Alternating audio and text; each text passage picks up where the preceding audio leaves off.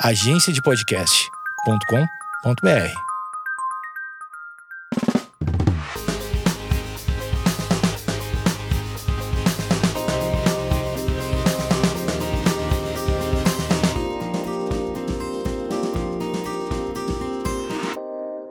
E aí, gente, começando mais um podcast aqui com um convidado super Radio. Maju Trindade. Eu não testei o microfone antes, então um pouquinho alto. E aí, galera? Bom, primeira coisa que eu sempre faço é descrever o meu look. Porque como eu não tô em vídeo, as pessoas não, tão, não sabem como eu tô. Tá eu quero bem que elas imaginem. look, hein? Tem nada demais, hein, gente? Uma calça jeans preta, um chinelo aqui e uma blusinha meio cinza. E o look do meu convidado, eu não falei o nome ainda, né? Claro que não. Mas acho que vai estar Mas na... acho que já, já É, sabem, já né? sabe. A voz do Brasil. Ele que é cantor. Ele que é- mesmo, essa fera aí, meu. Olha, o Lucas, ele tá com o estilão dele, assim, de xadrez, blusinha preta. Aquela coisa, né? Blusa. E a calça, clara, que é inédita, né? Porque eu sou uma pessoa que usa calça até ela ir embora do meu corpo. Quantas calças pretas você tem? Duas, porque eu uso ela até... Ah, tá. Assim, e a preta, por exemplo, ela vai, ela dá uma sujada, mas aí tu passa a unha assim, quando é um, um molinho, e ela vai indo. Até que umas horas tu vê numa luz estranha e tu fala assim, meu amigo, tá podre. Ou quando a calça tá dura, ou quando tem um bagulho de que al- alguém que deve estar ouvindo deve se reconhecer nisso, assim, quem usa uma roupa até ficar muito suja. Quando a calça fica fria. Ou seja, ela tá com tanta coisa que ela não é mais um tecido inerte como o jeans. Ah, então, assim, é uma calça que ela tá num lugar frio, ela fica gelada, assim. E quando você puxa, assim, um pouquinho, sai aquela... Uma névoa Ah, de, de, de, de- É, porque poeira. assim, o jeans, vamos lembrar, galera, que o jeans, ele não é feito pra ser lavado. Essa é a grande, o grande lance. É pra tu lavar o mínimo possível. O jeans não é um negócio que lava que nem uma camiseta, que nem uma cueca. Ele tem que lavar quando ele tá, de fato, podre. E se a pessoa... Não sabia, não. É, porque ele lava essa tua calça aí 10 vezes. Fica cinza. Ela já fica cinza e É. vai ficando fino. Principalmente esse jeans modernoso, que tem stretch, ele, ele se destrói. Então, eu não lavo nunca. Eu lavo assim, eu uso uma calça... Fora se, sei lá, um show que talvez a calça fique molhada, aí a gente põe pra lavar. Mas dia a dia, dois meses, vai embora a calça. Até, o que o cara tem que fazer pra poder usar a mesma calça por dois meses? Ele tem que saber... Tem que Se saber... comportar. Se comportar, tem que saber limpar o bumbum, né? É. Tem que saber E fazer não umas deixa cair básicas. molho, essas coisas. Tipo, shoyu até vai. Shoyu vai, que uma... ele, até dá uma tingida Dá até uma- na, na- parte que tá desbotando. cafezinho também. É, a minha filha, ela brinca muito com slime. O slime é, é a ruína dos, dos pais, assim. É um brinquedo que é muito legal pras crianças, mas pros pais é tipo assim, mano. Às vezes eu acordo, tem slime num, na, na guitarra, tem slime Que delícia. na minha orelha, tem. E é, é foda. E é, mas é um brinquedo muito positivo, assim, porque ele, né, ele, ele brinca com a satisfatório, imaginação das crianças. Ou elas fazem seu próprio slime. Aí tem os caras que fazem um slime caseiro com uns bagulho mega tóxico. Então, não. Bota umas, umas lantejoulas, uns negócios pra fazer um É barulhinho, louco. né? É, aí tem uma criança hoje em dia de 4, 5 anos já é sommelier de slime. É. As pessoas manjam muito de slime, assim, é surreal. Mas não é esse o assunto do nosso podcast. Gente, tô aqui com o Lucas, tô muito feliz que ele tá aqui, porque eu sou fã do Lucas, sou fã da Fresno, né? é, vou então eu vou te fazer Pode uma contar entrevista. isso, Eu vou pode te fazer faz- uma pode entrevista. me Quando é que tu entrevistar. conheceu a Fresno? Olha, eu tinha 12, eu acho, por influência de uma prima minha. Lá em Catanduva. Não, tava em Guarulhos ainda, morava aqui. Aí eu tinha uns amigos emo, pai e tal. Ah, condomínio? Era condomínio? Condomínio, é. Aí tinha os emo do condomínio. Tinha eu, os emo do condomínio. É, claro. Era o roqueiro É. daquela época, né? E aí, minha prima que me apresentou, assim, a Gabi, aí eu gostava, assim, sofri um pouco com... É, cara, poxa, é isso mesmo, a galera sofre. É isso, né? Aí tu vê que tem um cara que é só um pouquinho menos adolescente, que é um cara que é um jovem adulto, que no caso era eu, que também tá cantando uma coisa que provavelmente ele escreveu quando ele era adolescente. Aí o cara ouve e fala: Jesus, eu estou sentindo isso também. Quantos anos você tinha quando você escreveu a primeira música? Eu tinha. Tá, vamos lá. A primeira música que eu. é, Eu, eu sempre escrevi música, assim. Não me lembro Desde de não escrever. Não, é, Não lembra? É, a minha casa era super. Não era aquelas casas de músico, mas sei lá, a gente tinha uma. Eu lembro assim, todo o trabalho do colégio que podia fazer uma música, fazer uma música, embora não tocasse nada. Mas vamos lá, objetivamente, assim, quando eu sentei, bah, vou escrever uma canção sobre isso que eu estou vivendo. Eu devia ter uns 14, 15 anos. Não foi. Mas desde, mas, assim, mas desde sempre eu tinha esse bagulho de fazer as músicas. Mas eu acho que assim, uma canção que eu fui lá e fiz eu vou, então eu vou pegar assim, só após eu tocar violão. Então eu comecei a tocar violão com 14 anos. E com 14 anos e um mês, eu já tava querendo fazer uma música com aqueles dois acordes que eu sabia. Entendi. E, e aí foi. Mas aí eu lembro que teve uma semana que aconteceu, assim, que parece que gira uma chavinha. Em uma semana eu fiz cinco músicas. E eu me lembro que aí virou um bagulho assim. Eu chegava do colégio, sentava na frente do meu computador, abria o Word e ficava fazendo umas letras, tocando umas coisas assim, com o pouquíssimo que eu sabia, assim. E que é um momento muito precioso na carreira de qualquer artista, é saber muito pouco. É uma das melhores coisas para um cara ter uh, uma assinatura musical, para um cara ter. Não é assinatura, para o cara ter. O, o estilo normalmente parte de uma limitação, assim. Às vezes o cara sabe tanto, ele é tão. Ele tem tanto conhecimento que aí na hora de focar o que ele quer fazer musicalmente, ele, Ele não consegue. ou faz um bagulho meio ruim, assim, ou... E aí, o- essa, essa minha limitação, que eu sabia muito pouco, assim, aí as músicas ficavam tudo meio iguais, e o nome disso é identidade. E aí eu me lembro É. que nessa primeira semana eu fiz umas cinco músicas, e essas cinco músicas, tem um primeiro álbum da Fresco que a gente foi gravar lá em 2003 só, essas músicas estão tudo, tudo lá. Já foram músicas que, tipo assim, no meu crivo da época, elas eram boas o suficiente pra virar uma música de um disco que eu fui fazer lá na frente, assim. Mas provavelmente era porque eu tava muito afim de uma guria da minha turma. E aí. era o tema recorrente, assim, porque era o que a gente ouvia, né? Tipo O assim. que, que você ouvia na eu- cidade? Eu ouvia tudo que tocava no rádio. E na MTV, saudosa. Saudosa. Porque assim, tinha um rádio que rolava umas coisas mais mais tosqueiras, assim, mais uns pop mais que não era muito minha praia. Mas a gente tinha 14 anos, então a gente tinha muito. Assim, a festinha era um grande lance. Era uma época, anos 90, o Brasil não tinha lei nenhuma, tu podia ir numa balada com 14 anos. E, tipo, hoje em dia, não. Hoje em dia, não. Hoje em dia é muito difícil, né? E aí eu me lembro que, assim, então, Porto Alegre também ainda tem esse outro fator, por, por ser uma capital mais interiorana. Então, assim, eu tinha muito na festinha e eu ouvia muito música de festinha, tipo, as sete melhores, essas coisas. E eu gostava de tudo, assim, tudo que tinha alguma melodia, alguma coisa. O próprio pagode, que talvez foi um pouco antes de eu ter virado músico, assim, o pagode estava super em alta, né? Aquelas bandas, Raça Negra, só pra contrariar. Tudo isso eu achava lindo, assim. Então, e cla- aí por aproximação, eu era um garotinho, eu era um garotinho radical, então eu gostava de andar de skate, gostava de pegar onda. Então, assim, o, o rock, ele acabava gravitando mais pra mim. E aí tinha o, o punk rock, que era o que me fazia, quando eu descobri o punk rock ou o hardcore, foi o que me fez querer ser diferentão, assim. Aí, Dá quando- uns gritos, quando tipo... eu comecei a ouvir no FX, quando eu comecei a ouvir Lego Wagon, que é uma. Foi quando o hardcore começou a ficar.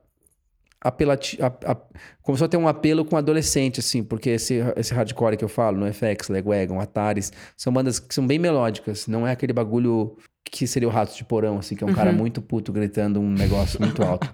Então era um, era um negócio fofo, vamos lá, dentro do mundo hardcore, uma banda de hardcore melódico era fofo, eu gostava de muito daquilo.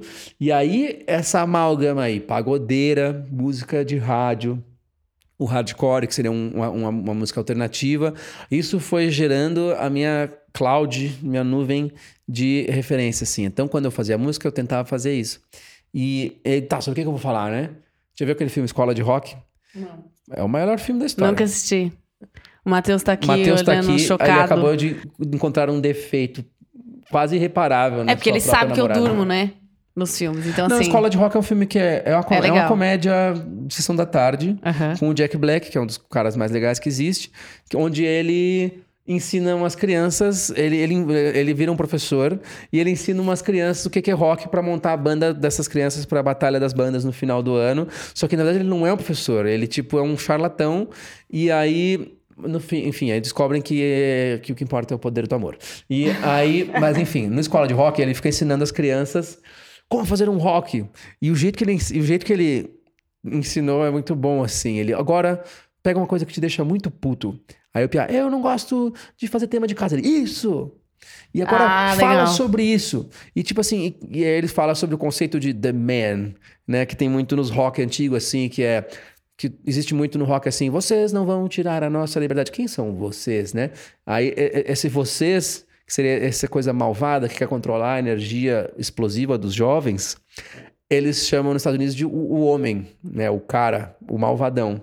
Então, assim, normalmente o rock, ele, historicamente, ele é feito pra stick it to the man, que é tipo assim, enfiar o dedo na cara do, desse homem malvado que quer fazer com que os jovens virem todos iguais, todos que não questionam nada. Só que assim, a minha geração, ela é filha de geração de pessoas que cantaram pro, pro homem.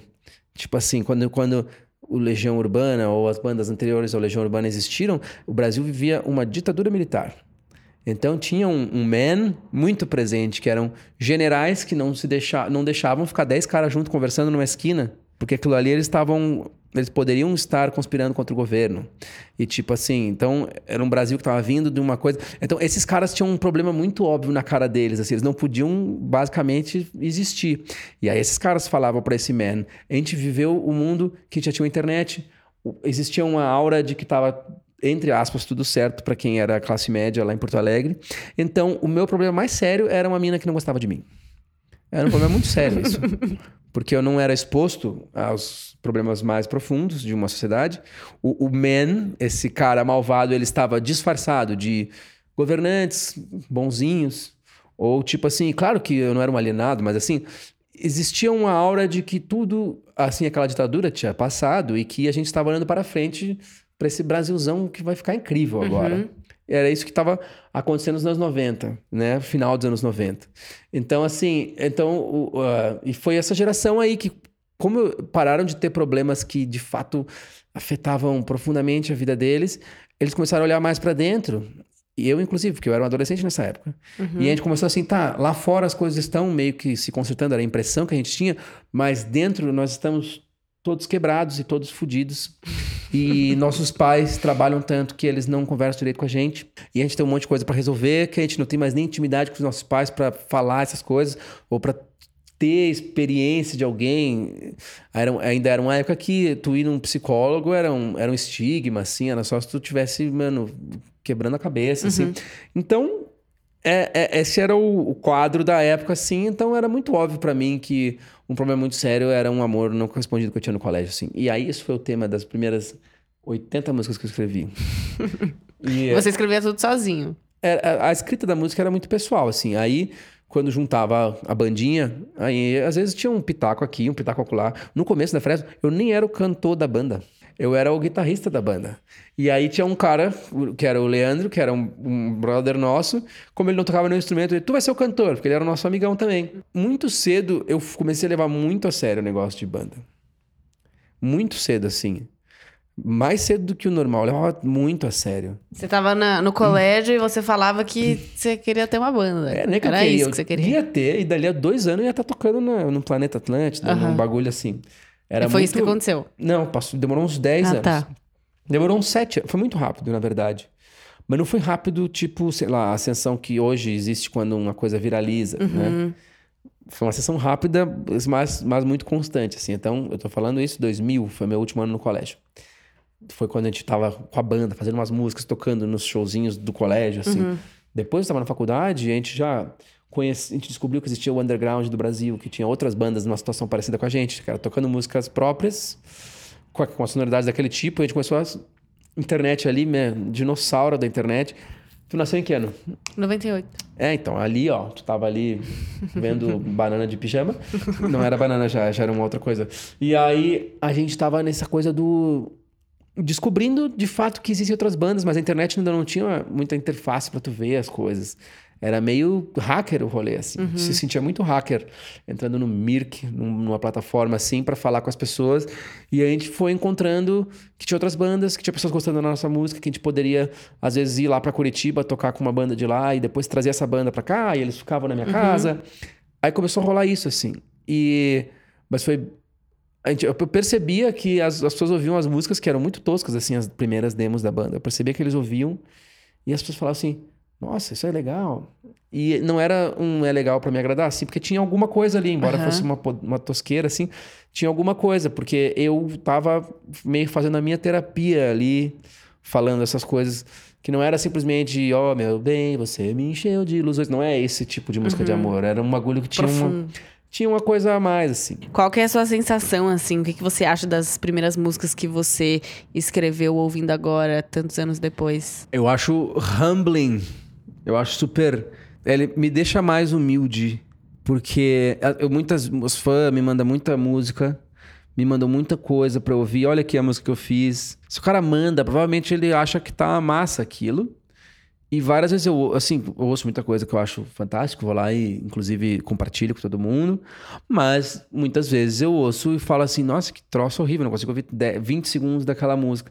E quando eu ouço um bagulho meu, muito velho, eu fico pensando que se eu chegasse e me mandasse aquilo.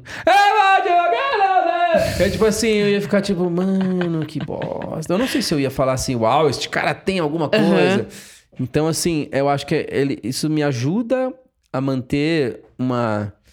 A, a manter uma humildade, assim, uhum. nesse sentido de saber que, que treino e que, e que, e que talento nada mais é do que, do que tempo gasto fazendo um negócio que tu ama muito, assim. Uhum e bem guiado e sem as pessoas o artista em geral ele, ele gosta assim de botar uma mística em torno do que ele faz às vezes até pessoas que não são artistas falam assim não mas o que esse cara tem rola muito esse papo assim não tu tá sendo uma ferramenta de Deus, tu foi um escolhido para cantar essas palavras e para tocar essas coisas e tipo assim ok, mas. Eu acho eu que vale pra quem mil... acredita nisso, eu né? Pra assim... quem não acredita é muito. Não, mas tá. tá mas okay. mesmo, mesmo fora de um rolê Deus, assim, mas rola muito isso. Não, porque essa música, ela veio assim. Foi.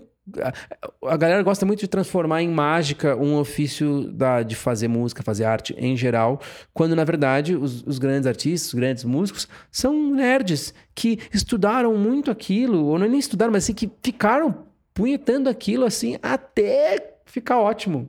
Entendeu? São 100% eh, dos caras que eu conheci, que eu admiro musicalmente, são obcecados, são pessoas que às vezes não conseguem falar sobre outra coisa. E tem vários que são caras muito chatos, assim, porque os caras não conseguem falar outra coisa. É uma obsessão uhum. a música, é uma paixão que tu descobre e que tu fala assim: ah, eu não consigo fazer outra coisa, eu sou um insuportável. O cara briga com a mulher, briga com a mãe, briga com o pai, briga com todo mundo, porque o cara não consegue parar de tocar. Ele não consegue, assim, ah, então ele, ele chega a enlouquecer às vezes, assim. Então, assim Você é esse cara? Eu, eu já fui em algumas, em graus, assim, tem fases e com o tempo, mas assim, o, o, meu eu adolescente, eu me trancava no meu quarto e até meia-noite, eu chegava do colégio ali, meio dia e meia, e ficava até o final do dia, assim, meu, gravando, ouvindo, ouvindo, gravando, gravando, falando, mandando para as pessoas e ouvindo coisas novas e anotando. Então, assim, quando eu comecei a aprender a gravar minhas próprias demos, era era, era de fato uma obsessão, assim. Mas nunca teve um momento que você falou, hum, acho que vou deixar isso quieto, vou fazer outra coisa. Ah, Ou só tu... foi? É, não teve. Por quê? Por exemplo, aí quando a gente começa a falar de privilégio, assim, se eu fosse um pouco mais pobre, talvez a minha mãe ia falar assim, ó, oh, Lucão, vamos ajudar com o orçamento aí, porque tá foda o bagulho. Aí eu, teria, eu seria obrigado a desfocar, assim. Uhum. Um bagulho. A Karen fala muito também que no skate tem muita promessa de 14 anos. Esses malucos fazem 17 anos e metade deles, às vezes mais da metade, tem que trampar. E aí tu para de andar de skate 12 horas por dia. Ou tu vira um, um, entre aspas, vagabundo que vai ficar andando de skate loucamente, mas aí, tipo assim, acaba sendo um grande funil, assim, que às vezes o cara que pôde que pôde desenvolver seu talento com liberdade, né? Então, assim, eu pude ter a liberdade de desenvolver meu talento. Minha mãe falou assim: Ó, Lucão, se tu passar na federal, se tu passar na federal, uh, rolou um. Uh, uh, ela nem falou, eu que pensei assim: não, eu vou terminar meu colégio, e eu vou passar na Universidade Federal, eu vou meio que não dever nada pra minha mãe. Muito burro, né? Porque minha mãe tava me dando, ainda tava me dando casa e comida. Uhum. Ela não tava mais pagando colégio. Mas, é, mas assim, eu, eu, tive essa liberdade. Minha mãe não. Tem várias famílias que os pais têm um preconceito, assim, que é o cara tocando guitarra é como se ele estivesse fumando crack em casa. E, tipo, que é um, né, uma. Não preciso nem dizer o quão bizarro é isso. Na minha casa não tinha isso. Minha mãe adora música, tinha vários instrumentos em casa. Meu pai é cantor. Ele é policial, mas ele é cantor. E aí, no fundo, no fundo, ele é cantor. Inclusive, ele nunca vi ele sendo policial. Ele é muito louco pra ser policial. E aí, o. Muito lesado, no caso. Foi possível que eu fosse um cara obcecado por música, assim. Eu tive a, o privilégio de poder ser um cara obcecado por música. Eu não precisei ir trampar no, no mercadinho, assim. E por causa disso, aí eu, pô, estudava na minha faculdade ali. Aí eu fui conhecendo outras pessoas e sempre coisas muito massa acontecendo na hora que tinha que acontecer, assim, desde conhecer pessoas ou, ou conhecer bandas que me influenciaram muito. E, e aí é, é realmente um rolê que vai virando uma, uma bola de neve, assim, quando tu vê as situações que vão te colocando em outro patamar na vida, elas vão sendo meio que con- consequência inevitável uma da outra, assim. E quando tu vê, tu tá só, meu, sendo levado por um tsunami, assim, que tu mesmo construiu com essa tua obsessão, com esse negócio de querer tocar, de Sim, tu, de tu- tu atrás. acaba se, às vezes até se expondo a situações boas e ruins, mas que vão guiando essa tua vida assim pra um bagulho que, sei lá, que é hoje estar aqui gravando podcast. Aham. Você lembra do seu primeiro show? Onde que foi? É ou claro da que eu sensação? Não, Ah, nervoso, né? Ah, Um pouquinho, né? vamos lá. Eu da, da- assim, a primeira vez que eu subi num palco pra fazer um show foi no festival de bandas do colégio. A gente era os caras mais legais do colégio. Então não foi nada nervoso. Eu, eu tocava só guitarra na banda na época. A gente abria tocando Charlie Brown, fechava tocando Garotos Podres. Então, assim, não foi nervoso. foi tipo festa, porque o nosso show foi programado para ser o mais legal daquela, daquele Entendi. festival de bandas.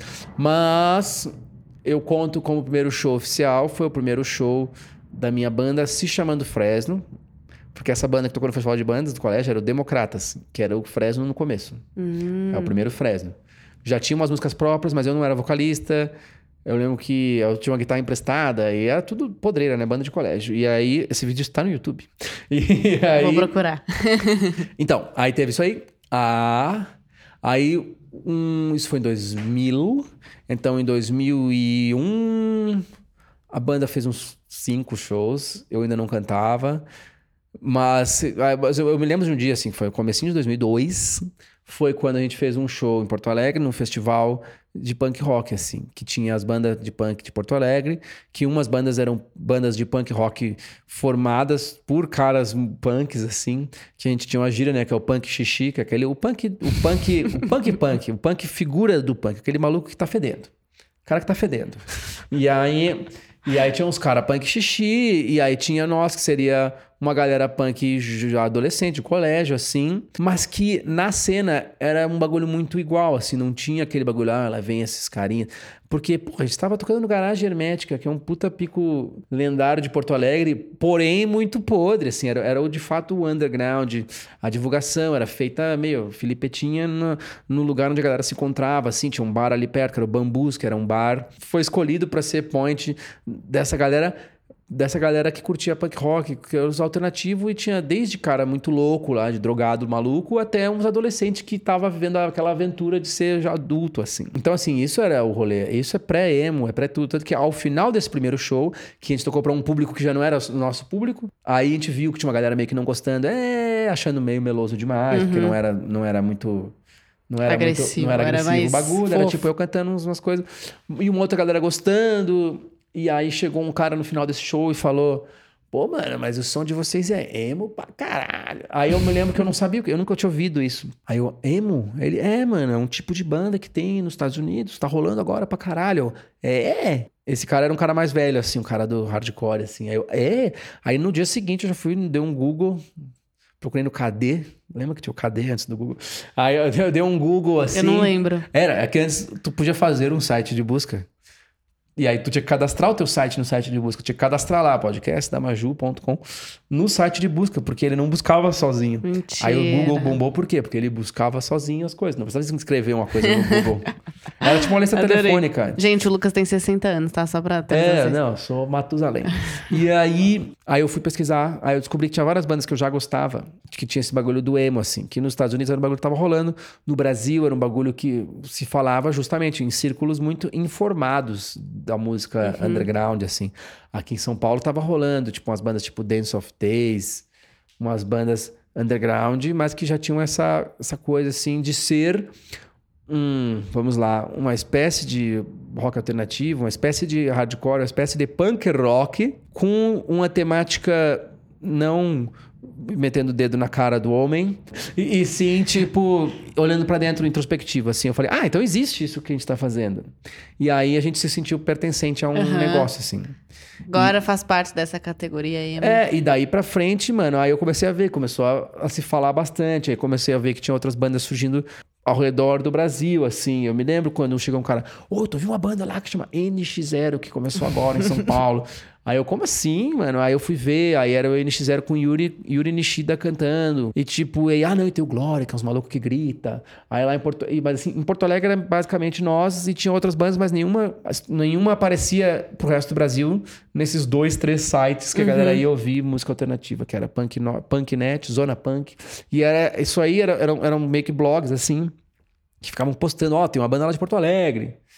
E aí, é, aí foi, aí foi que eu falo que foi uma bola de neve, assim. Aí teve uma primeira vez que a gente foi tocar em Curitiba, aí logo depois a gente foi tocar em São Paulo, no hangar a primeira vez, achando que zero pessoas iam conhecer a gente. Aí tinha 500 pessoas no hangar, a gente ficou assim, e aí, maluco? E a galera cantando assim, eu, ah, esse é o poder da internet. É. Então a gente foi vendo isso acontecer muito devagarzinho e sempre. 2013 a gente estava tocando em São Paulo. Aí 2004 a gente veio mais umas três vezes e fez um Nordeste. Tipo assim, tudo começou a rolar. Primeira vez que eu meti uma guitarra nas costas e peguei um avião, eu me senti um rockstar, mano. Eu falei assim, eu estou pegando um avião para tocar em um lugar para umas pessoas cantar minhas músicas. Eu lembro que eu fiquei chocado, assim, eu fiquei assim, pronto, venci na vida. Uhum. Sendo que eu tava pagando a passagem, então, tipo assim. Uh, mas eu me sentia assim, eu tinha esse fetiche, assim, de meter uma guitarra num avião. Era um bagulho, tipo assim, caralho. E que hoje é um saco, né? Vejo pelo Hoje Mateus, eu quero o busão. Hoje eu quero o busão, busão, e o busão é mais caro que o avião. Então, fazer um show no Rio de Janeiro. Tem que levar a equipe da banda, todo mundo, vamos lá, vai em 10, 12 pessoas. Na, na caneta, vale mais de avião. E eu fico puto, porque nada é melhor do que meter a galera num busão, meter uma TV ali, uhum. jogar um FIFA. É, um, é, um outro, é uma outra experiência. Agora eu me acho rockstar quando a gente consegue fechar um busão. Tipo assim, descer, pegar o busão e descer até o sul, que é 14 horas. Animal, Louco. mano. Porque aí viram, viram aí, tu se sente rockstar. Aí, por exemplo, aí o, o, sertanejo que às vezes faz muitos shows por mês, faz 28 shows por mês, ele já só só os road vai de busão, porque ele já tá num outro rolê, é. que é o rolê do avião. O cara uhum. que faz o show e janta em casa. É. Ou toma café da manhã em casa. Uhum. Que aí não aconteceu assim. Aconteceu pouquíssimas vezes.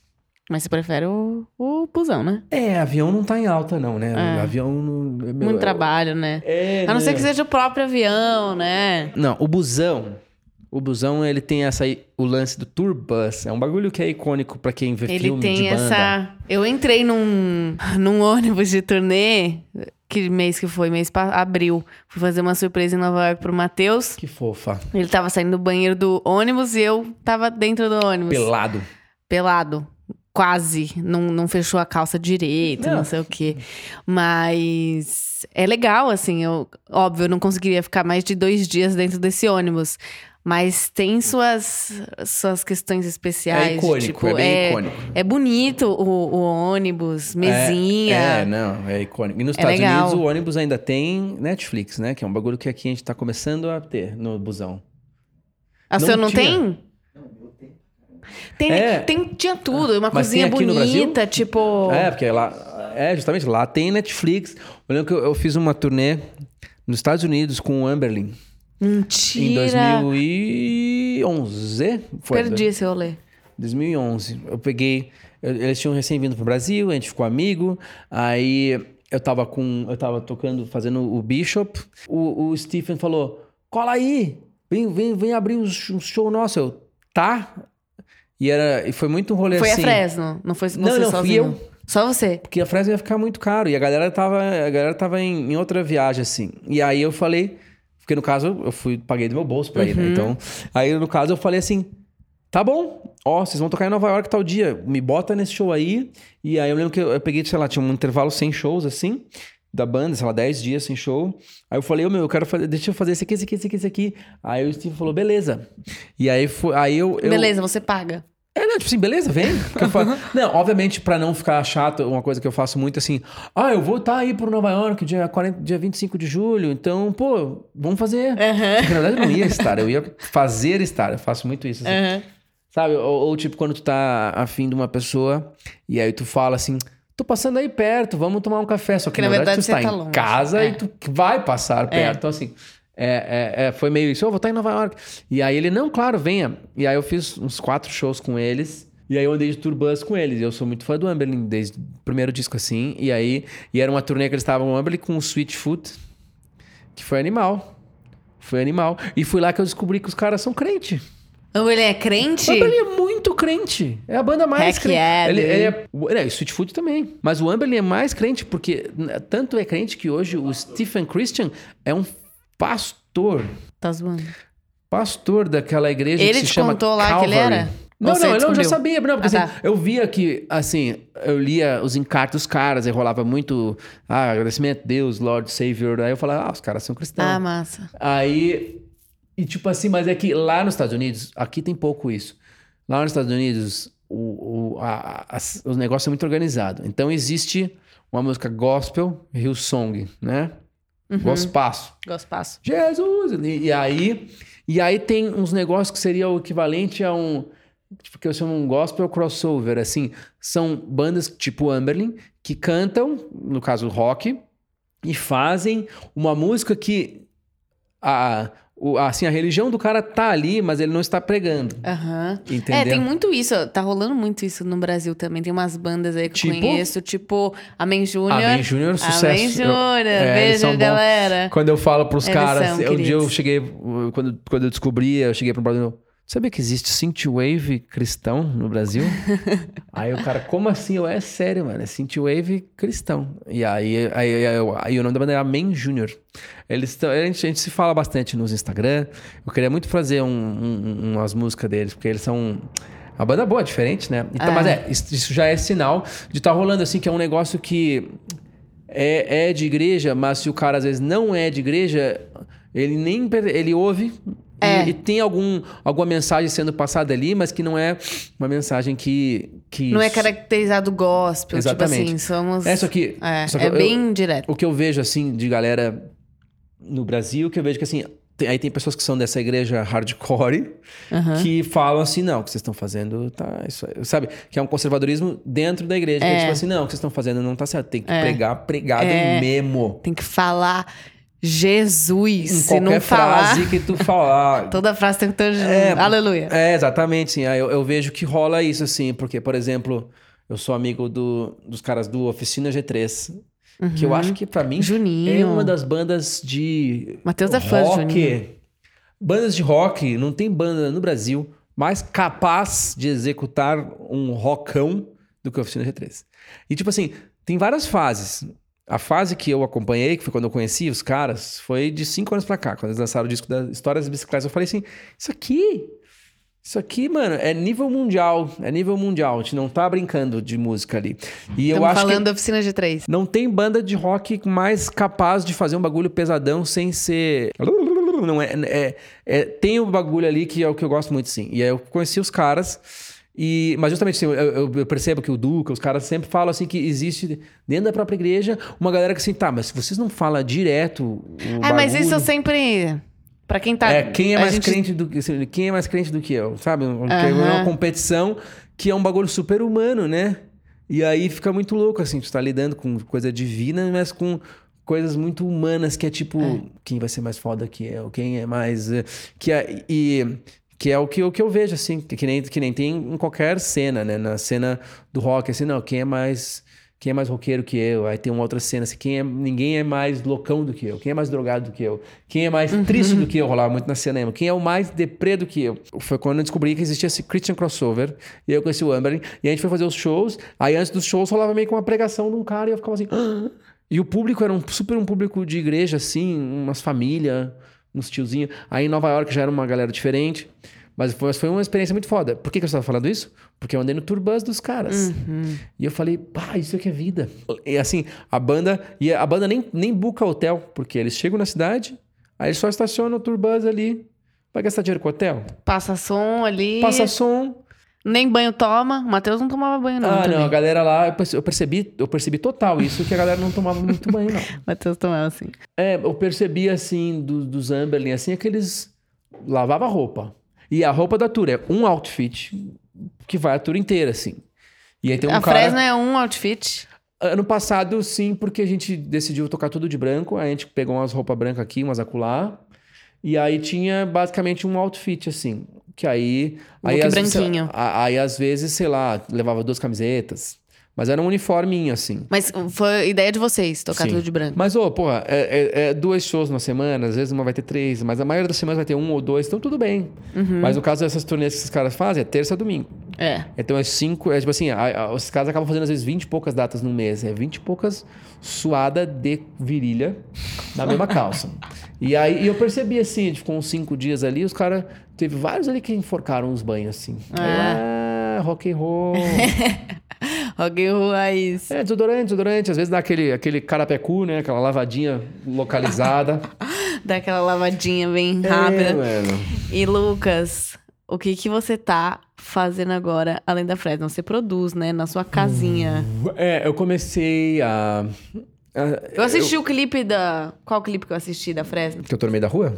Não, das, das pedras lá, legalzão e tal. Acordar. Acordar. Eu assisti no estúdio na- da sua casa. Foi uma grande festa. Lisonjeada, aham. Uma grande festa que a gente fez. Sim. Foi, foi. Então, a Fresno desde 2011 é independente. Então, assim, desde 2011 a gente produz nossos próprios discos. Desde 2000 e nada eu gravo em casa, mas até eu poder eu demorei para me achar apto a produzir uma música da Fresno, um, um disco assim, porque gravar os rock requer, de fato, assim, é um bagulho que é mais caro, assim, pô, gravar uma bateria é uma, é uma treta, assim, mesmo hoje tu poderia até gravar uma bateria eletrônica, assim, tu pode fazer o bagulho meio que no AP e fica ótimo, mas assim, a gente foi se acostumando, não, quando é gravação da Fresno, a gente pega um estúdio, e aí depois a gente foi gravar com o Bonadio, que é um estúdio que é um, um castelo, assim, e aí tu entra naquela assim, "Bah, só com tudo isso eu consigo fazer um disco, e aí até desfazer essa crença de que tu precisa de tudo aquilo pra fazer um disco. Então, sempre eram outras pessoas produzindo. Aí, quando a gente fez um disco chamado Infinito, em 2012, foi um disco que a gente não tinha com quem produzir, a gente não tinha dinheiro para pagar um produtor, e a gente não sabia nem quem a gente chamaria se fosse pagar um cara pra produzir o disco assim. Eu, tá, então eu vou produzir isso Vou aí. fazer, vou aprender. É, e aí a gente produziu o Infinito, que meio que assim, as escolhas musicais ali, eu tinha umas demos, que eu já gravava umas demos boas em casa, a banda tocava, pega, pega bem. E aí a música acontecia com a banda toda tocando e a gente ia lá e gravava. É, o, o Matheus Assato adora esse álbum. Ele, é, ele é, é um disco que eu ouço, ele tem um começo que é foda. Ele começa assim. "Ah!" É, depois, é, Eu difícil, gosto, né? é difícil segurar 11 músicas naquele nível, assim. Aí depois no meio dele tem umas faixas meio. "Hum", Mas que. É, Infinito é aquele disco que tem Homem ao Mar, pauleira, aí entra Infinito, aí, outra, aí a outra deve ser tipo assim, é maior que as muralhas, o resto é nada mais, diga parte 2. É, é uma sequência bem fodida, assim, de músicas que. Ou seja, em 10 minutos, em 15 minutos de disco, tem três músicas que a gente vai tocar para sempre. Então, assim, é um disco que tem uma densidade de música boa. Aí depois disso a gente fez o Maré Viva, que é, é mais denso ainda, porque tem cinco músicas, e nessas cinco músicas tem Manifesto, Eu Sou a Maré Viva, que são dois, duas músicas que a gente vai tocar pra sempre também. São músicas que, tipo assim, eu não posso. Ah, galera, esse show aqui a gente não vai cantar Eu Sou a No. Manifesta é a que você grita borrar. Essa aí é Diga Parte 2. Ah, é verdade, diga parte 2. Eu gosto muito dessa música ao vivo. É, Manifesto é, é a que tem o Lenny. É, que te- Quem é aham. que vai ouvir? E aí. E tudo Quem é que vai ouvir essa oração? É, meu. Então, sabe o que aconteceu? Ah, Assim, ah, todo mundo sabe que eu não. Eu não tenho uma religião. uhum. Assim, eu, eu- eu sou bem público em relação a isso, que é pra não ficar enganando ninguém. Mas, a partir do infinito, a gente começou a lidar com alguns temas. Foi quando eu. Assim. Até, até o Redenção, que é um disco de 2008, que é o que tem os Alguém que te faça rir. Tem essas músicas assim. Alguém A Fresno tinha um bagulho que era eu meio que me descobrindo. Porque, como eu compus meio que todas as músicas. Então, assim, até ali era eu me lembrando de como era ser um adolescente meio, meio loser, deslocado, afim de umas minas. E não. E não, e não, fica, não ficando com essas minas, o que me acabava dando tempo pra fazer as músicas. Se eu estivesse ficando com as minas, eu estaria fazendo outra coisa. E aí, então, assim, a, os três primeiros discos é muito isso. o terceiro disco, esse ano, já é um disco que eu percebo assim: ah, mas por que, que só eu fico tão triste com essas coisas? Por que, que só eu? Porque assim, eu vejo todo mundo tomando pela bunda aí, todo mundo fica assim, mas por que, que eu fico tão mal? mais mal que o normal, mais mal do que as pessoas. Eu sou muito dramático. Aí, aí então, aí eu comecei a investigar coisas da minha infância. Isso eu só consigo ver 10 anos depois, eu não via na época. Aí o Redenção já é um momento que a gente precisou juntar umas músicas que a gente estava numa gravadora grande e, aí a gente começou a ver que a banda tava bombando, então é um disco que a gente deu uma leveza mais no som, assim, e até no que eu tava falando. Então meio que voltou um pouco a uma coisa adolescente, de amor, assim. Aí o Revanche já é a gente puto pra caralho com tudo aquilo que a gente percebeu que o mundo da indústria da música é uma farsa, que o sucesso é, um, é uma ilusão e, e que tudo isso é culpa do Rick Bonadil, sabe? Então, assim, a gente culpando os outros por várias coisas. No Infinito, que é onde eu estava chegando, que é 2012, a gente começou a ficar independente mesmo. Foi... A gente começou a falar sobre outras coisas, porque eu percebi que era muito egoísta ainda esses problemas sobre os quais eu estava falando. Eu vou fazer um boomerang aqui. Ah, e aí a gente começou a entrar numa. A gente, aí eu comecei a entrar num outro tipo de temática, assim, que foi questões mais profundas, assim, que eu tava querendo abordar. Tipo assim, ok, eu não sei porque que eu sinto essas coisas, mas então, assim, tá todo mundo em busca de alguma coisa. Eu comecei a entrar nos temas mais universais. E que eu tô falando do lance de quem que vai ouvir a minha oração, que aí teve uma, uma galera que ouve esse som cristão crossover, que é o cristão filosófico. Uhum que é um sabe que não é exatamente não é só é um bagulho que é cristão mas que não é só para quem é cristão começou a rolar muito fã nosso crente um monte assim a gente foi tocar até no Rock no Vale que é um evento crente né é verdade. Você se ofendem quando fala crente porque eu uso crente não como uma ofensa eu uso crente como uma palavra não, não, não me ofendo, não. Não, porque eu acho que quando. É que assim, é um termo pejorativo, mas quando o, o próprio crente começou a se falar, não, que eu sou crente, aí tu transforma um bagulho. É, isso é normal, assim. É, o crente é o que é o que acredita, né? Você pode ser um, um crente sem ir para a igreja, mas. Não, mas é, é não, mas é esse lance do, do, próprio crente, usar o termo crente, aí tu, tu, tu, tu tira essa carga negativa que te usava é, pra te é, é. Que, nem, que nem o gay, que era chamado, ah, seu bicha, não sei o quê. Aí quando o próprio gay começou a usar o bicha, ah, a bicha foi lá, a bicha fez isso, aí tu, tu, tu, tu, tu, tu lava de novo essa coisa pejorativa. Então quando eu falo crente, não se ofendam. Sim. É, o crente chamou de crente É, então assim, então começou a rolar esse público crente que, tipo assim, chega mais, é nós, estamos uhum. aí. Quando você fez o álbum, era pensando em... Vamos pegar esta parcela. Do... Não, nem um pouco. Vamos aí, crentaiada. Ou Não. Era, foi algo seu, assim. Quando você escreveu as músicas, era algo tipo. Ah, você é. realmente queria saber quem ia ouvir sua oração? Ou foi só tipo algo tipo, ah, beleza, é, mas vou escrever caso, isso. assim, quem é que vai ouvir a minha oração? Eu tô me referindo àquela música. Eu tô me referindo ao que eu estou cantando ali. Entendi. E é uma oração no sentido mais amplo mas que também, no sentido de ser objetivo, de ser uma oração, também é. Embora não seja um cara que me pego orando. Uhum. Eu me pego, às vezes, talvez fazendo, pensando a mesma coisa que uma pessoa pensa quando ela está orando, que é, sei lá, tentando organizar na mente as coisas que tu quer para ti, para o mundo, uhum. para os outros. Então eu me pego assim. E mas assim, não, não, não foi de um ponto de vista de assim, vamos pegar esses caras. Uhum. Não, e... não. Até porque seria muito fácil fazer isso. Uhum. Seria muito fácil, assim, por exemplo, que é um bagulho que infelizmente rola, né? O cara que, que é o. Ah, então eu me converti. E todo mundo, uh, que legal. Sabe? Então, assim, uhum. eu, não, eu não faria isso de verdade. Sim. E aí, mas então, começou a vir esse público aí. Mas aí, só que tudo isso eu tô falando há meia hora, porque tu perguntou o que eu tô fazendo agora. Uhum. Mas o que eu tô fazendo agora é o desenrolar de tudo isso. Aí depois disso, o Fresno fez mais uns dois álbuns, fez DVD, fez isso, fez aquilo. Uh, então, ainda a gente tem um álbum que acabou de sair, que aí é, é, isso que eu estou fazendo agora. É, terminando esse disco, a gente, fez, a gente procurou fazer um material gráfico que transformasse essa experiência numa experiência maior. A gente está fazendo. O disco ele vai se desdobrar, tá se desdobrando em várias coisas.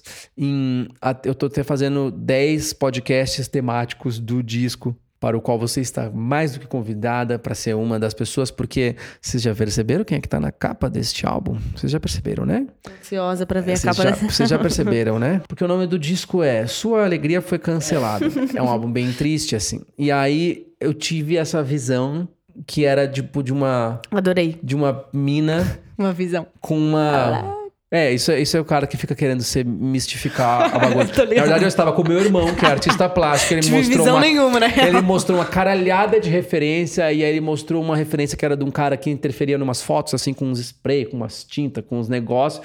Aí eu falei, é, isso dá, um, isso dá uma cara de de como se fosse um sentimento teu que foi cancelado por uma força maior, incontrolável, que é, que é o que eu acho, assim, às vezes a gente se sente indigno de estar tá feliz com tanta coisa que tá acontecendo, assim. Uhum. Então, às vezes eu me pego feliz, mas aí eu tu liga uma TV e tu fala, puta que pariu, Tu se sente indigno da tua própria É, tem felicidade, alguém, da tua própria tem alegria. alguém mal aí, eu porque não tá rolando tá muito, né? Porque tá rolando muita coisa, assim. E a gente, mais do que estar rolando, sempre rolou. Mas hoje tu é exposto a muita coisa. Uhum. Hoje tu tem a informação do mundo inteiro acontecendo. Tu pode às vezes estar feliz, mas puta que pariu, esse tartaruga engoliu um canudo aqui nas Maldivas. E eu, ah! Então, é. foda, assim. Então é um disco que fala sobre isso. E muita informação que deixa a gente sobrecarregado. Também fala sobre essa, essa coisa de, de- da- da- do cancelamento da alegria das pessoas, que é o tema de uma das músicas do disco, e um tema que permeia o disco inteiro. Assim. Então é um disco super triste, mas. Tem um, E aí você escolheu o meu um- rosto. Você falou, É, "Hum, vamos chamar a Maju, ela tem uma Aí eu carinha falei, meio... mano, vamos chamar a Maju. Vamos chamar Maju, porque aí, aí essa, essa visão que eu tive quando eu tomei a ayahuasca, não, tô brincando. Aí essa visão, essa visão que eu tinha, assim, era justamente assim, de pegar. A gente, você vamos tirar fotos de várias pessoas que, de, de alguma maneira, representem com amplitude, assim, quem ouve a gente. Mas, basicamente, assim, várias pessoas de, de vários jeitos, formatos e, e enfim, orient... tudo, tudo uma coisa bem ampla do que, que seria o ser humano brasileiro. E vamos tirar umas fotos fodas dessas pessoas. E depois vamos arregaçar essas fotos das pessoas com interferências externas, assim. Que não vai ser Photoshop. Eu não vou, fazer, não vou passar um brush. Se eu tiver que passar um brush de Photoshop em cima da pessoa, eu vou passar uma tinta de verdade. A gente vai tirar uma foto dessa foto. E essa concepção toda a gente teve junto com a Camila Cornelsen, que é uma diretora de arte, uma fotógrafa monstra que tá muito bombada. Ela não vai durar nada aqui no Brasil, porque ela tá muito gigante assim. E ela tá fazendo vários negócios. E quando eu contei pra ela a ideia, ela começou já, aí ela já começou a enlouquecer. Ela já foi na papelaria e comprou 10 coisas. Quando a gente decidiu que a cor do disco ia ser aquele amarelo meio limão, meio radioativo, aí ela foi lá e comprou tudo daquele, tinha daquela cor pra gente atropelar essas fotos. Aí tirou foto da Maju, tirou foto da Helmada, tirou foto do Kelps e Raoni, tirou foto da Samira Close, tirou foto de um, de um dragão de Kung Da Fu. liberdade. Porque eu queria um, um leão de Kung Fu, que é aqueles leão que tem dois caras dentro operando, assim, japonês, chinês no caso. E a gente vai pegar tudo isso aí, vamos remixar todas essas fotos, mas de maneira analógica e vamos destruir tudo. E por que, que eu tô falando isso? Porque que a, aí a foto que acabou sendo a foto da capa, que tá lá no Spotify e tudo, e em breve em CD, LP e cassete. Não sei se vai ter cassete, tinha que ter cassete. Ah, e em breve é a cara da Maju, porque é, é aquela coisa assim, tá uma pessoa ali numa expressão neutra, com pá na cara dela, assim, uma, uma, uma coisa, coisa. Uma coisa bruta, assim. E eu, eu acho que aquilo ali simboliza muito a história do disco, assim. E o meu sonho agora é conseguir fazer com que o nosso filtro de Instagram aconteça, que vai ser um filtro que a tua própria cara vai ser atropelada por uma coisa verde, amarela, Eu vou amar. Estamos trabalhando para isso. Mas é, e aí é, é isso, assim. Então, então, esse encarte virou essas 10 pessoas, que entre essas 10 pessoas estamos nós, quatro integrantes da Fresno, e mais essas pessoas variadas, diferentes. E a, e a intenção disso é justamente, assim, mostrar que todo mundo está sujeito a, a se dar mal, ou a ficar triste, ou a ficar muito, muito triste, ou às vezes até ter pensamentos, tipo assim, de eu não quero mais existir. E que todo mundo está sujeito a isso, todo mundo vive a sua vidinha medíocre. Às vezes as pessoas projetam e acham assim: ah, não, porque o Matheus Assato é impossível ele ser triste, porque olha só, ele viaja o mundo inteiro, ele toca no Japão, sabe? As pessoas idealizam umas coisas, sendo que, tipo assim, pro cara que está vivendo aquilo, a vida dele é tão medíocre quanto qualquer outra vida, assim. E, e medíocre não no sentido ruim, assim, é a minha vidinha que eu conheço muito bem. Às vezes a rotina do cara é de fato estar cada vez num país. As pessoas acham que simplesmente porque tu entra em muitos aviões, tu é mais feliz. Na verdade, tu é mais gripado quando tu entra em muitos aviões. Ou tipo, ah, não, mas tu tem pessoas que gostam da tua música. Sim, mas é que várias vezes isso é gatilho pra eu me sentir mais bosta ainda. Então, assim, não é. Não, não- então, assim, todo mundo tá sujeito Sim. a.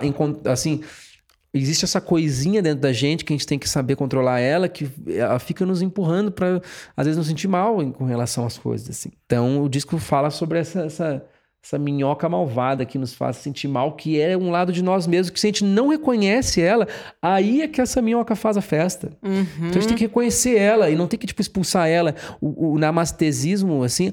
Não existe maldade, sabe? Isso Uhum. também não é ruim. Ai, eu não tenho pensamentos ruins, eu não sinto nada, eu não sinto inveja, eu não sinto Raiva. raiva. Isso aí, mano, é, não é, também não é isso, assim. Então o disco fala sobre isso, assim, sobre como lidar com a minhoca maldita da vida que mora dentro da gente, que nos faz sentir mal e reconhecer ela. E aí o disco é sobre a minha busca de reconhecer essa, essa minhoca. Adorei essa a minhoca. Mas Eu tá amei. Tá dando quase uma hora de podcast. É o normal. É normal, né? Então tá. Não, é, tá, no- tá normal. Eu só queria fazer algumas últimas perguntas. Eu fiz. é, deixei uma caixinha lá no Instagram pra galera mandar, só que não. Galera mandou pergunta boa? Se não mandou pergunta não, boa, não uma faz. pergunta boa. A gente não vai nem, nem ler aqui, galera. Melhora nas perguntas. Eu só quero perguntar da Sky mesmo. A que Sky ela é tá bem. perfeita, tá bem? Cara tá bem. Ela faz natação, faz jiu-jitsu. E, é, e, assim, inacreditável que ela tem três anos de idade. É, porque é assim. Porque ela é muito esperta, ela é muito pra frente. Né? Ela ficou até os dois anos morando na nossa casa só com a gente. Então ela tinha uma convivência muito com adultos, assim. E aí isso faz com que um lado do desenvolvimento dela aconteça muito rápido, assim. Então ela é uma criança muito adulta falando. Mas ao mesmo tempo ela é uma criança muito criança pulando daqui até aqui. Às vezes tem aquele piá que tá na creche desde os sete meses, que ele já é um ninja. E a Sky é super uma criança ainda, assim, derruba vários bagulhos, que é normal, né? Mas, mas sim, a gente procura muito. Assim, quando tu tem um filho, é a primeira vez que tu sente assim, ah, isso é uma responsa. Porque a responsa que tu tem pelo teu trabalho, a responsa que tu tem pelas coisas que tu tem que entregar, é um bagulho que, se tu ficar doente, tu pode falar, ó, eu não vou entregar porque eu tô morrendo. E o filho não existe isso. Ah, tu tá morrendo? Beleza, então morre, mas ó, tu tem um filho aqui. Então, assim, é, é a primeira sensação que existe de uma responsabilidade De verdade. é a responsabilidade que não tem nem como. E essa responsa, ela pode te consumir às vezes, ela pode te transformar num, num maluco e vai te transformar. Mas ao mesmo tempo ela te serve pra tu evoluir, assim, que aí tu aprende a de fato ser responsável. Nem que seja assim, tá, beleza, eu vou ser responsável só com a minha filha, com o resto, foda-se. e, e, e aí, então, assim, muda muito a gente, né? A gente passa a engolir menos sapos até, tipo assim, a perceber o que, que eu posso fazer com o meu tempo que de fato vai ser útil para poder ficar o máximo de tempo com a minha com a Sky, para poder ser um pai presente, para poder ser, é, para poder ser até o que o meu próprio pai não foi, porque ele se separou da minha mãe muito cedo e era aquela fase que a galera trabalhava que nem um desgraçado. Hoje trabalham mais ainda. Então assim, eu tenho esse privilégio de poder estar em casa bastante. Mesmo que eu esteja no estúdio, tô ali em casa, eu consigo levá-lo na escola. E eu sei que isso é a realidade de 1% do brasileiro, que a maioria sai de casa cedo pra caralho, volta tarde pra caralho. Então, assim, essas pequenas coisas, claro que vão ajudando a desenvolver uma criança que é mais saudável. Mas no fundo, no fundo, todos nós que fomos, assim, ah, mesmo eu tendo uma vida tido uma vida confortável quando eu era criança, nunca me faltou nada que fosse muito importante, mas ao mesmo tempo faltou assim, minha mãe trabalhava o dia inteiro, meu pai trabalhava o dia inteiro. Então assim, e a, a, na geração dos nossos pais tinha muito essa ilusão de que se falta não pode faltar comida. né? É. E só que assim, a gente não quer só comida, a gente quer comida, diversão e, e tipo. E companhia, É, né, então assim, a pai. presença é muito importante. Então assim, eu prezo muito pela essa presença. E é claro que isso vai refletir numa criança. Eu quero no mínimo, eu quero que no mínimo ela seja muito melhor que eu. Uhum. Eu quero que no mínimo ela engula o, o Lucas criança, assim, de ser mais preparada, mais segura, mais amada, mais foda. Então, tipo assim, a gente, a gente, a gente tipo assim, trabalha pra que isso aconteça, né? Então é por isso que a galera gosta dela, porque ela é muito bem amada em casa e ela sabe disso. E maravilhosa. Linda demais. Eu amo as roupas que ela usa. Ah, é, e aí Fofinha. os outfits, né? Tem muitos outfits maravilhosos. E você, a última pergunta. Hum. Mas não tem nada a ver com nada. Era só se você quer ter um outro filho, assim. Nem a pau, não quero Nem a ter nenhum outro filho, nem a pau. Nem o Mas irmãozinho nem e a tal. pau. Muito em consideração, inclusive bastante em consideração a própria Karen, assim, porque é Beijo, muita Karen. treta pra uma mãe, assim, É. é. muita treta. A Sky, quando ela era bem nova, teve umas tretas, assim, ela, ela teve um. Ela se hospitalizou com uns quatro meses por um bagulho que parecia que não era nada, mas que foi complicando. E a gente falou assim: não rolou em nenhum momento, tipo assim, oh meu Deus, minha filha vai morrer, mas eh, ela ficou tendo problemas de, de, de digestão e alergias alimentícias, assim, durante muito tempo, que obrigou que na minha casa a gente comia praticamente vento. Desco- até descobrir qual que era a coisa que a mãe podia comer que ia ir pro leite, que não ia dar alergia na criança. Ah, foi um. É, aí deu uma, isso deu, deu uma traumatizadinha. Fora isso, é também que, tipo assim, é, a gente tem preguiça de ter outro filho. Eu quero ter só Sky, quero ser o melhor pai do Tá mundo. tudo bem. Eu sei que a é. convivência com irmãos, ela é muito importante. Eu sem meus irmãos não seria nada. Não sei o que, a gente tem muito essa ideia, assim, mas ao mesmo tempo existe muito essa construção que as pessoas falam, não, mas que filho único é tudo mimado. Tipo assim, não é exatamente assim, né? Eu acho que mimado é quem às vezes foi criado de uma maneira a ficar mimado. E, e no caso. E, e várias pessoas às vezes acham que simplesmente tu amar muito uma criança é mimar a criança, né? Porque a criança tem que tomar porrada. Tem pessoas que têm isso, assim. É. E não é o caso, né? A gente Sim. tem super preguiça de ter outro filho. Nunca diga nunca, mas a gente tem uma, uma grande Uma preguiça. preguicinha. É, dá, No dá máximo, um trabalho. cachorrinho, né? um gatinho, um É. rato. um É, eu, eu tenho seis irmãos, então eu tenho um pouco de noção. Não, assim, noção que eu entendo os meus pais da canseira que é, Meu, seis mas eu irmãos. não, não Eu moro com nenhum, uns, né? Eu ia esquecer uns, assim, embaixo do sofá. É, o. Matheus, ele, ele esquece o nome dos irmãos, assim. Seis irmãos. Eu não, cara. não culpo, eu entendo ele. Eu sei como que é. Hum. Mas, ai, vamos encerrar, né? Eu teria mais um milhão de perguntas pra fazer. Ah, a gente faz um outro capítulo. Mas é, a próxima a gente, a gente pergunta Sucesso. mais curiosidades. Mas é isso então. O que mais que você quer divulgar? Você quer divulgar o teu Nada, eu só Twitter, quero que vocês vão... Instagram? Ah, engraçado, engraçado. Tô brincando. Arroba, Arroba Lucas, Lucas, Fresno. Fresno em todas as redes sociais. E, e o. Enfim, mas assim, o que eu acho que é legal, você aí, que você é caro seguidor da Maju, faça como ela. Ouça Fresno, Ouça ouve a nossa banda. Em breve a gente vai divulgar uma turnê que deve passar pelo país aí inteiro. E. hum, Enfim, é isso. Ouve lá, dá uma chance É aí. Às vezes o cara não gosta. Seu podcast, você ouviu- tem um podcast também? Tenho, é verdade. Tem um podcast que se chama Matéria Escura. Vou deixar o link a, aqui. A, a Maju vai muito em breve lá participar do Matéria Escura, que é um podcast tipo teu, assim. A gente parece que vai falar sobre uma coisa, mas não fala sobre nada, mas é uma conversa boa de ouvir. Tu que tem problema pra dormir, mete matéria escura lá, que dorme fácil. Mas é, a, a rigor é um podcast sobre ciência e curiosidades, assim. Mas que várias vezes eu, falo sobre porra nenhuma. E é muito bom, a galera gosta. É, adorei, Lucas, obrigada. E eu amei que eu tô na capa do disco. É Achei sucesso. chique. Eu vou, Sucesso. Eu vou. Apertei alguma coisinha. Eu vou.